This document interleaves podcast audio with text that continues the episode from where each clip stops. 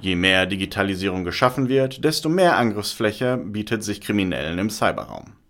Im Interview mit Carsten Maywirt, Leiter der Abteilung Cybercrime des Bundeskriminalamtes, erfährt Matthias Lorenz, wie es zu den erhöhten Fallzahlen und der niedrigen Aufklärungsquote im Jahr 2022 gekommen ist. Hallo Herr Maywirt, schön, dass Sie da sind. Hallo Herr Lorenz. Herr May wird laut dem aktuellen Lagebild Cybercrime des äh, BKAs haben Cyberstraftaten in Deutschland 2021 einen neuen Höchstwert erreicht. Wo liegen die Gründe hierfür und lässt sich schon absehen, ob sich dieser Trend auch im Jahr 2022 fortsetzt? Wir erleben seit 2015 eine Verdopplung der Fallzahlen bis 2020 und haben ja dann in 2021 äh, nochmal über 12 Prozent Steigerung gehabt. Das ist bemerkenswert. Äh, und äh, hierfür gibt es natürlich einige Gründe. Im Wesentlichen ist natürlich der Megatrend der Digitalisierung zu sehen. Je mehr äh, IT-Lösungen ich schaffe, je mehr Digitalisierung ich schaffe für äh, die Lebenswelten und für die Arbeitsprozesse, desto mehr haben natürlich auch die Täter an Angriffsflächen. Äh, und äh, dann ist bemerkenswert ganz sicher ab 2015 die Entwicklung einer Underground Economy, hochprofessionell, arbeitsteilig, äh, vor unser aller Augen im Internet. Ähm, wo ähm, eine sehr leistungsfähige äh, Dienstleistungsindustrie für kriminelle äh, Dienstleistungen äh, rund um Cybercrime-Straftaten entstanden ist. Und dann kam natürlich im Jahr 2020 die Pandemie mit den bekannten Restriktionen. Wir mussten relativ schnell auf remote ähm, Arbeitsstrukturen umschalten. Wir mussten ins Homeoffice gehen. Darauf waren wir so nicht vorbereitet. Das haben die Cyberkriminellen erkannt und haben dann quasi, wenn man so will, auf Dauerfeuer gestellt. Sie haben es jetzt schon die hohen Fallzahlen beschrieben. Auf der anderen Seite ähm, haben wir es äh, auch laut Ihrem eigenen Lagebild noch mit einer relativ niedrigen Aufklärungsquote zu tun. Die lag äh, laut dem Lagebild für 2021 bei ähm, 29,3 Prozent, also knapp 30 Prozent. Was tun Sie hier als Leiter der Abteilung Cybercrime? Was tut das BKA, ähm, um die niedrige Aufklärungsquote äh, in dem Bereich zu erhöhen? Das Bundeskriminalamt hat äh, zunächst mal in 2020 aus einer Gruppe Cybercrime, die sich in einer anderen Abteilung befunden hat, eine eigene Abteilung äh, gemacht. Ähm, das heißt, wir sind jetzt eine von elf Abteilungen im Bundeskriminalamt.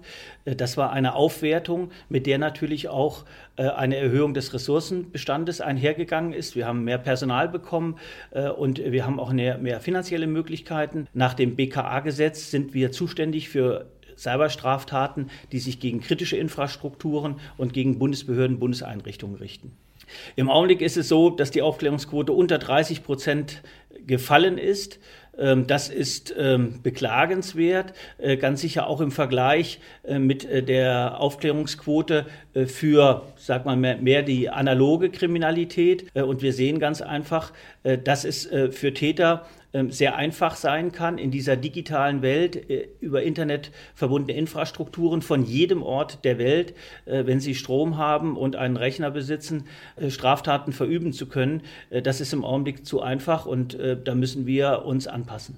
Eine große Bedrohung auch für die öffentliche Verwaltung stellen momentan Ransomware-Angriffe dar. Gibt es dafür Betroffene eine Art Leitfaden, wie man sich im Falle einer solchen Attacke verhalten muss? Raten Sie zum Beispiel auf Lösegeldforderungen einzugehen? Es ist so, dass wir äh, in der Polizei Leitfäden erarbeitet haben, wie wir auf Ransomware-Vorfälle besser reagieren können. Äh, wir haben für die Wirtschaft auch eine Handreichung, wenn Sie das so wollen, herausgebracht, eine äh, kleine Broschüre, einen Flyer, wie wir besser zusammenarbeiten können, wie wir besser kooperieren können. Den können Sie auf unserer Homepage also der Homepage des Bundeskriminalamts, äh, sich herunterladen. Ähm, da sind einige Empfehlungen dabei. Äh, und äh, für uns ist ganz klar, als Wirtschaftsunternehmen, als Behörde sollten Sie sich auf jeden Fall einen Notfallplan entwickeln und nicht erst mit der Reaktion beginnen, wenn sie Opfer einer Straftat geworden sind. Die zentralen Ansprechstellen Cybercrime in äh, den Ländern, bei den Landeskriminalämtern und beim Bundeskriminalamt der Bundespolizei sind jederzeit äh, für sie ansprechbar und äh, beraten hier auch gerne. Was Lösegeldforderungen anbelangt, ist unsere Empfehlung ganz klar.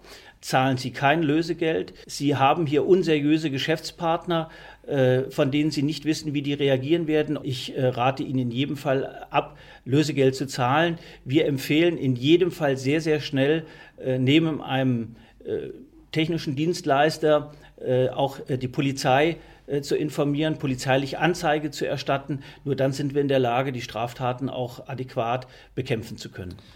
Also ein äh, ganz klarer Appell an dieser Stelle. Herr Maywirt, vielen Dank für das Gespräch. Gerne, Herr Lorenz.